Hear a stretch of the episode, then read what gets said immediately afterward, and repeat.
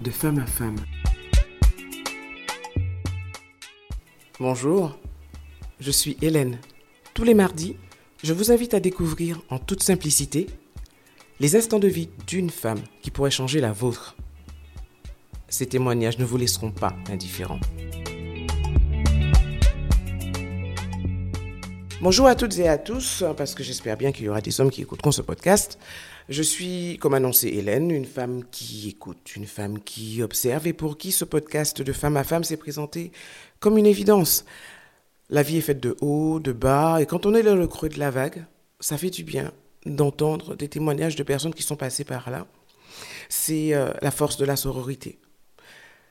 Tous les mardis, je reçois une invitée qui partage un instant qui n'a pas été simple de sa vie, mais duquel elle est ressortie souvent beaucoup plus forte.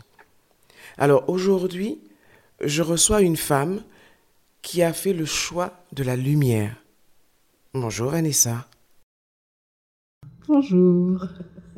Est-ce que je t'ai bien défini Ah, c'est parfait. J'ai aimé le choix de la lumière. Alors Vanessa, Dis-nous vite, on va rentrer tout de suite dans le vif du sujet. Quelle est cette tranche de vie que tu souhaites partager avec nous aujourd'hui? Alors, je vais parler d'une expérience que j'ai vécue, qui a commencé du moins il y a bah, 9 ans maintenant, et ça s'appelle la PMA, ou on pourrait encore appeler un désir d'enfant, qui a été assouvi depuis, mais qui, voilà, ça s'est avéré plus compliqué qu'on plus compliqué qu'on attend ou qu'il n'y paraît. Procréation médicalement assistée. Exactement. PMA, c'est la procréation médicale assistée. Donc, c'est avoir un enfant aidé de techniciens, de biologistes, de médecins, avoir des rapports sexuels programmés, euh, avoir un désir bien souvent euh, qui a été longtemps inassouvi et qui est arrivé par la porte par laquelle on ne l'attendait pas. D'accord. Qu'est-ce qui t'a mené à la PMA justement? Un œuf clair. Un œuf clair étant euh, un œuf qui, euh, qui a été créé après la rencontre des gamètes. Mais il n'y a pas d'embryon en fait qui est apparu dans cet œuf. Donc en fait, on a toutes les sensations de la grossesse, ou en tout cas au début. On a tout ce qui va avec. On se croit enceinte, mais on est enceinte d'un vide. Ouais. Je pense que je peux dire ça. L'image est forte quand même. Mm. Enceinte d'un vide. Mm. Et à quel moment on, on, a diagnostiqué justement que, que cet œuf était vide? Que je me souvienne comment ça s'est passé souvent, lorsqu'on fait les tests de grossesse, la première fois, voilà, c'est ça. J'ai fait le test de grossesse et puis euh, on va chez le médecin pour être bien sûr que ça va, qu'on est bien enceinte.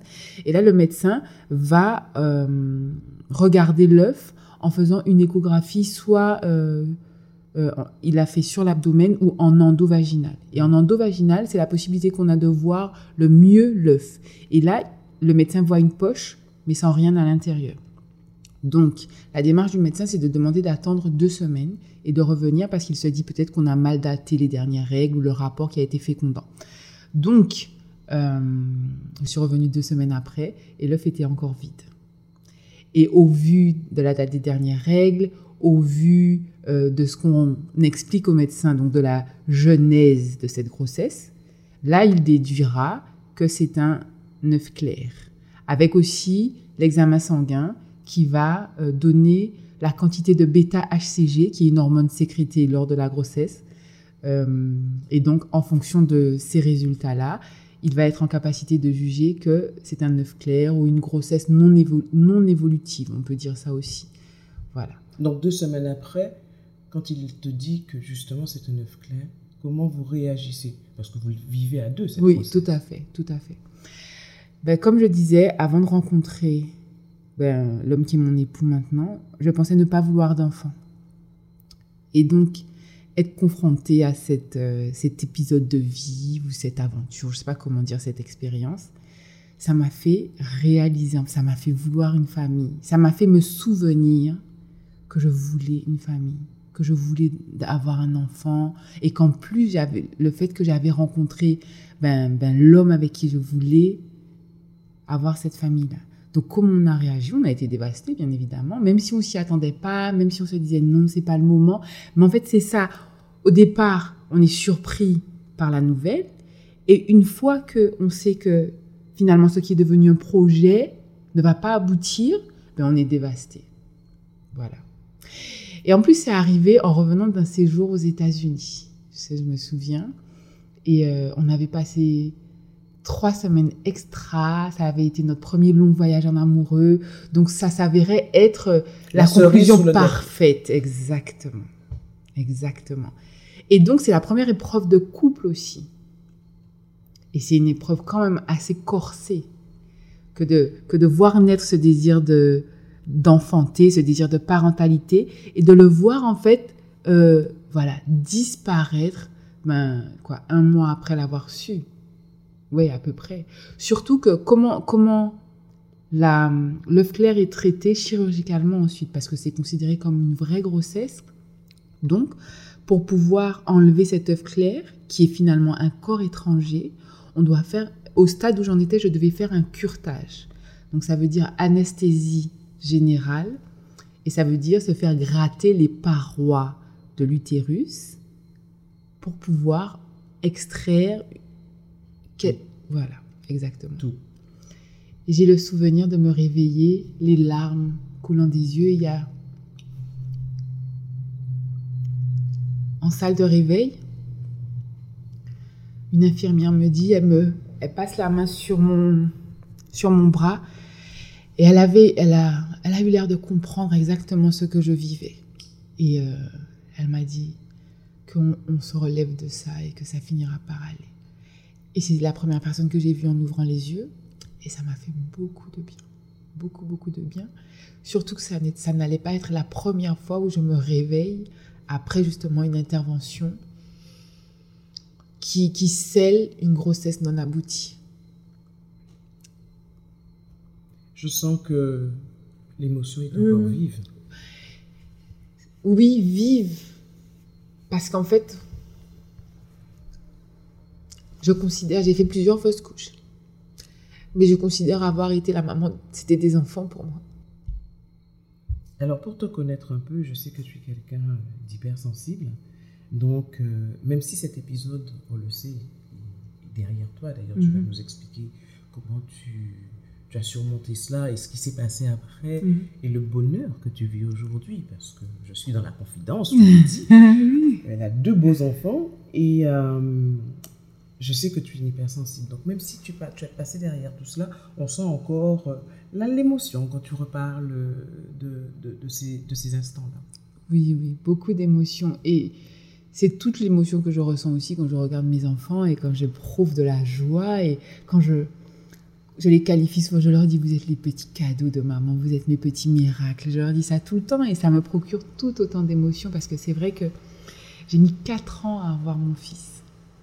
4 ans à avoir mon fils.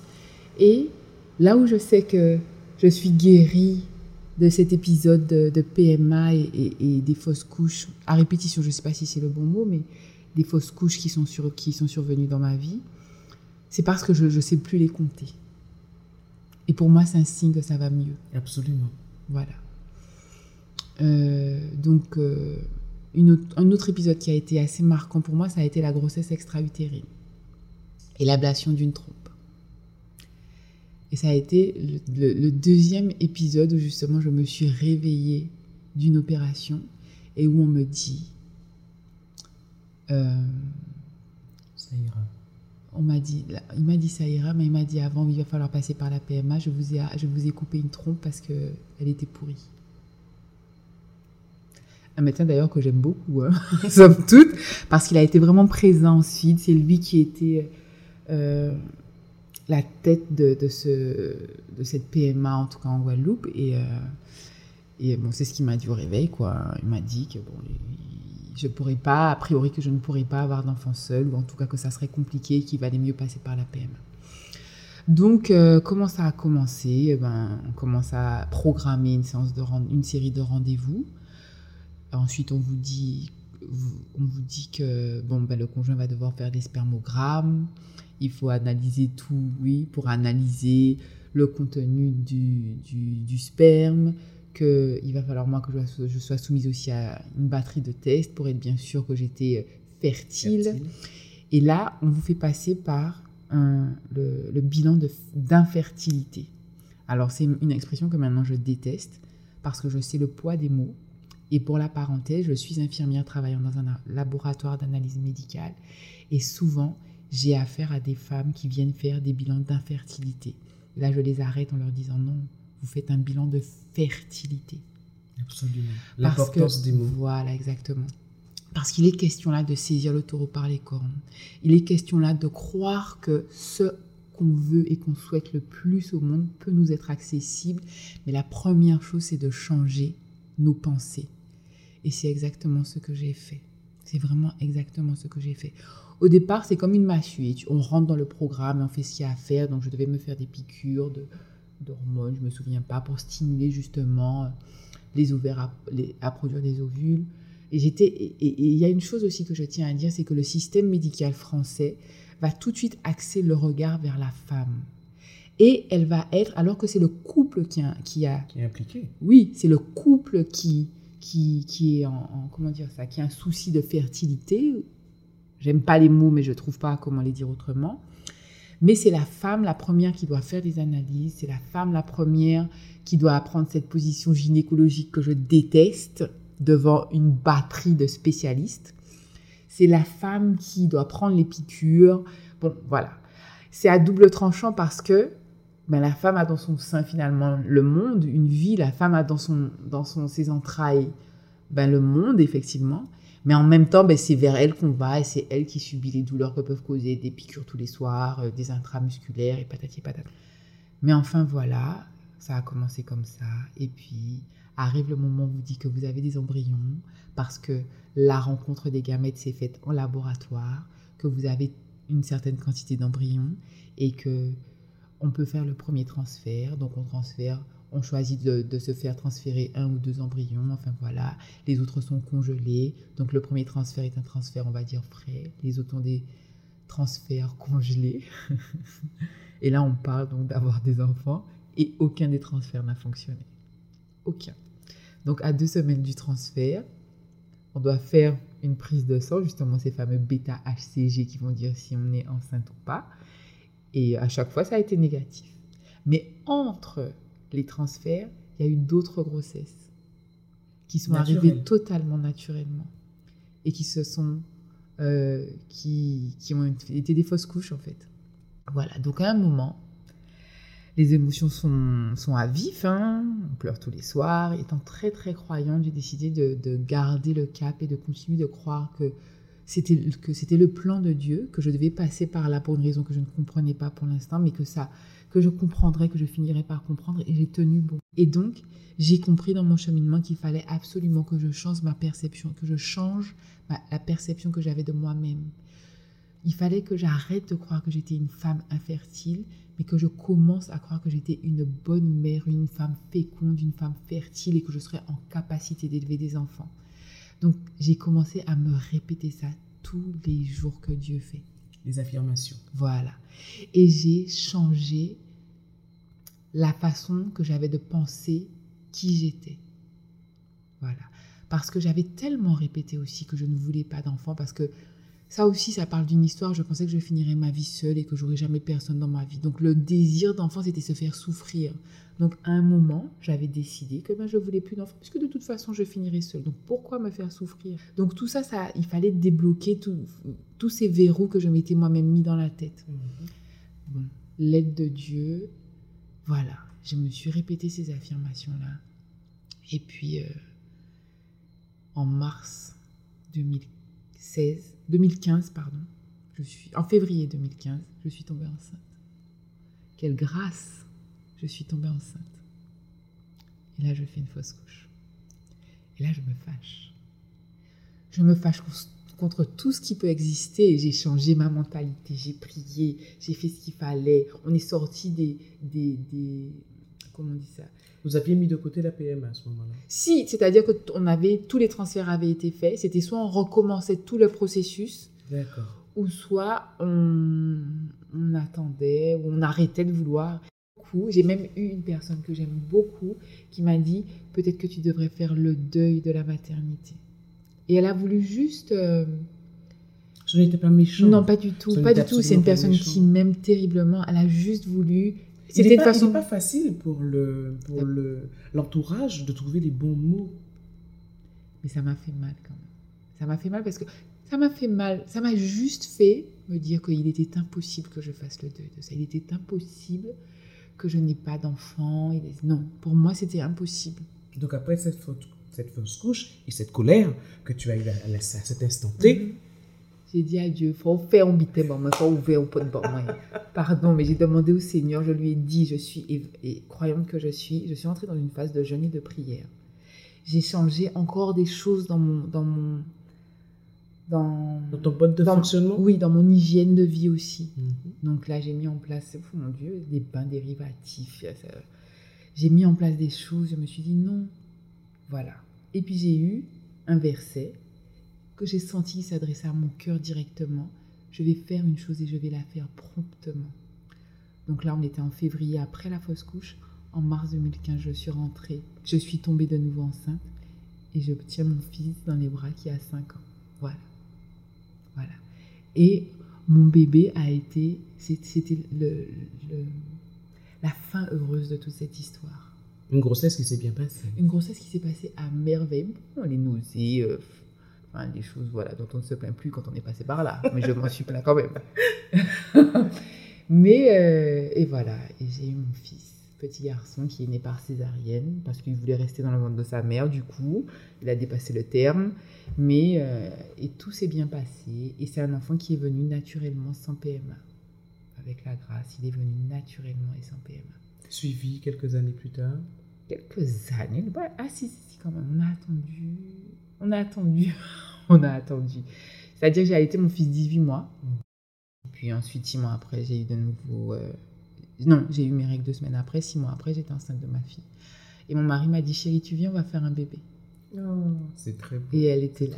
Voilà. Il a toujours, pendant cette période justement un peu, un peu, un peu trouble, mhm. où euh, justement après la, cette, cette fameuse fausse couche où tu as fait, où tu étais en colère, est-ce que tu as eu l'impression d'être toute seule dans ta bulle, ou est-ce que vous étiez deux à affronter cette... Euh, j'ai pas beaucoup parlé de lui parce que j'ai décidé moi de ne pas me cacher, mais, mais il a le droit, lui, de ne pas vouloir qu'on parle de, de, lui.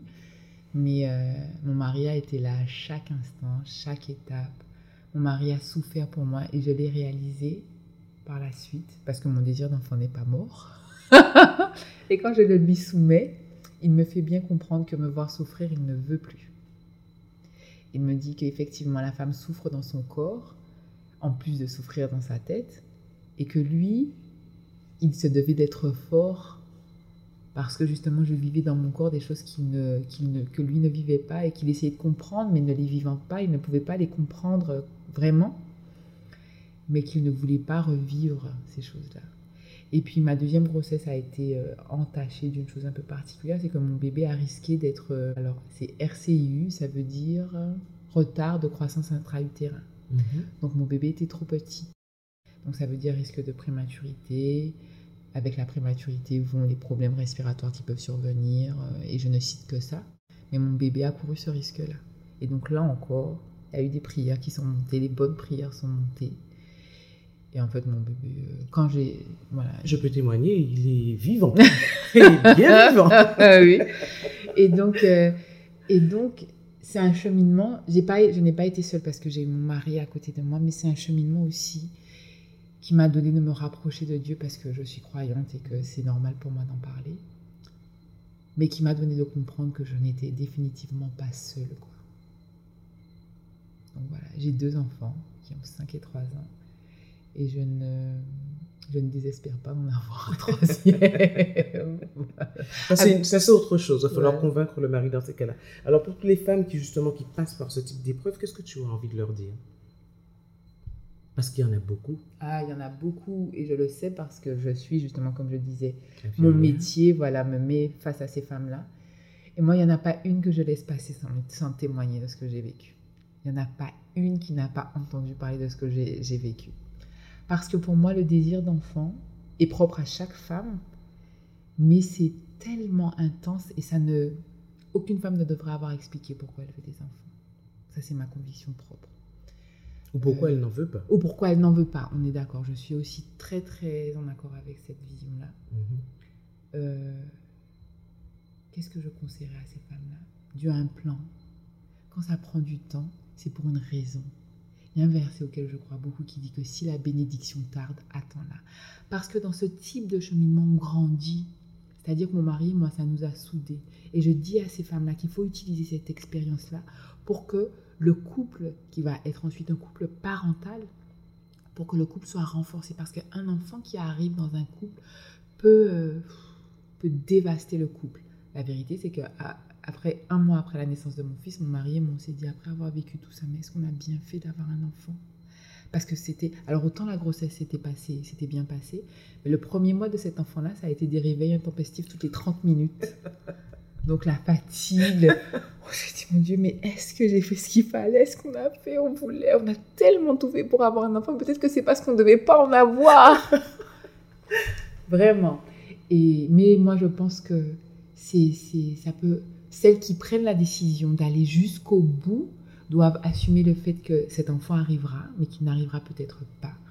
Parce qu'il peut ne pas arriver en dépit de toutes les recherches, de tous les essais. Je me rappelle que dans mon cheminement PMA, j'avais été confrontée à une femme qui était dans sa 42e année, en sachant qu'en France, si je ne me trompe pas, la femme ne peut aller que jusqu'à 43 ans pour pouvoir bénéficier de la PMA en France.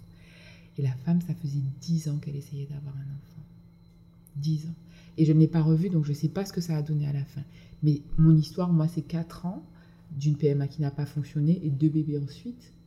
Mais l'histoire de cette femme-là, ça a été 10 ans où elle, me disait, mais que ça fait 10 ans qu'elle essaye. Donc, je, je n'ai pas la prétention d'avoir les mots pour ces femmes-là, mais c'est c'est pas un combat, je suis contre l'idée aussi de se battre. C'est un mot négatif. Voilà, c'est un cheminement, c'est pour et il faut savoir à chaque étape euh, affronter sa peine, assumer sa tristesse et son désespoir des fois. Mais il faut savoir aussi réaliser qu'on devient plus fort parce que chaque épreuve rend plus fort. Je trouve que mon expérience parle peut-être d'elle-même. Je ne sais pas si j'ai vraiment les mots pour euh, les conseiller. S'il fallait que je résume ce que tu viens de nous dire, c'est qu'il faut avoir la foi. Avoir la foi et que ce qui est là pour toi, tu l'obtiendras. Et euh, alors bon, c'est vrai, certains euh, l'appellent Dieu, d'autres l'appellent l'univers, chacun l'appelle comme il veut, mais ce qui est là pour toi euh, arrivera. Alors si elles arrivent justement à ces fameux 43 ans... il faut aller en Espagne, je rigole. il va falloir ben justement intégrer le fait que ça n'était pas écrit. Ou alors pas de cette façon. Parce que mon mari et moi, on a pensé à l'adoption on a pensé à l'adoption. Ça restait une, ça restait euh, une chose qu'on voulait faire, même si on avait des enfants de nous-mêmes. C'est-à-dire que c'est pour ça que je dis que le désir d'enfant ne s'explique pas. Il y en a qui vont, qui vont euh, en adopter des enfants et ça va leur suffire. Il y en a qui, après tout ce cheminement-là, vont avoir le sentiment de ne pas être assez aidés en France, ou ils vont arriver à 43 ans, ils vont aller dans un autre pays et faire les démarches, peut-être y arriver, en dépit de tout ce qui est éthique, ou pas, hein. c'est pas un jugement. Il y en a d'autres qui vont se dire, bon ben j'ai pas eu d'enfant, c'est que je ne devais pas en avoir. L'idée c'est que quelle que soit la direction que qu'on va prendre, les décisions qu'on va prendre, c'est d'être en accord avec ça.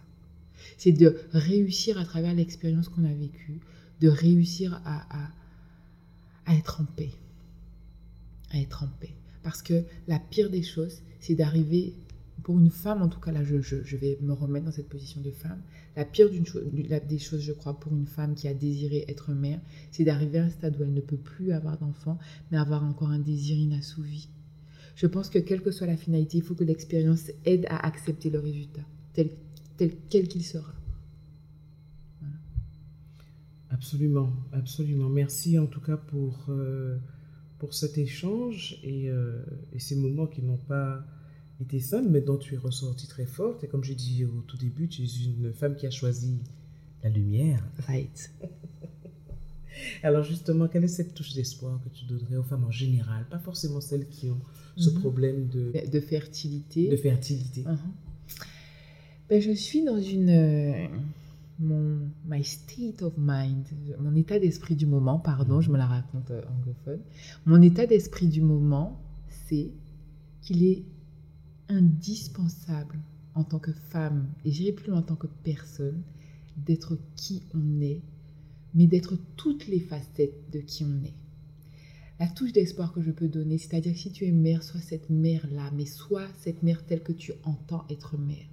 Pas comme un tel et un tel t'auront dit d'être mère. Si tu décides d'être euh, entrepreneur, sois-le, mais sois-le à fond, quel que soit ce que tu dois être, quel que soit ce qui sommeille en toi, ben fais-le se réveiller, fais cette chose-là se réveiller. C'est assez, assez de rester caché. D'où l'idée justement que j'ai choisi la lumière. Il est, il faut plus rester caché, il faut être soi. C'est ça ma touche, ma j'espère qu'elles t'entendront. Euh, avis que je partage. Hein. Alors, petit mot de la fin, euh, c'est ce premier épisode de, ce podcast. Quand tu, on te dit de femme à femme, qu'est-ce que ça t'inspire? Qu'est-ce que ça m'inspire? J'ai toujours pensé, j'ai toujours, j'ai toujours une petite intro hein, dans ce que je vais dire. j'ai toujours pensé que les expériences que moi je vivais pouvaient apporter quelque chose à quelqu'un d'autre. J'ai pas de problème à raconter des, choses de ma vie en fait, parce que je sais que ça peut servir à quelque chose. Mais de femme à femme, c'est ça. C'est que ce que je vis peut apporter quelque chose à quelqu'un, et ce que quelqu'un d'autre vivra en l'écoutant, en le voyant, ça m'apportera quelque chose à ma vie. Si je suis dans, dans, dans, un questionnement constant, si je regarde cette personne et que je me dis avec un regard bienveillant, c'est indispensable, et que je puisse me dire qu'est-ce que cette personne-là peut être comme valeur ajoutée à ce que je vis. Et donc j'entends par là, de femme à femme, des femmes qui sont des valeurs ajoutées à des vies d'autres femmes. Je te remercie. Je te remercie grandement parce que je crois qu'elle parle mieux que moi du podcast. Merci beaucoup Vanessa en tout cas d'avoir accepté ma, mon invitation, d'avoir été ma première invitée. Avec plaisir. J'en suis vraiment honorée. Et euh, la maman, la superbe maman que tu es, eh ben je te souhaite euh, tout le bonheur du monde. Merci à toi. Merci beaucoup. Merci, merci, merci.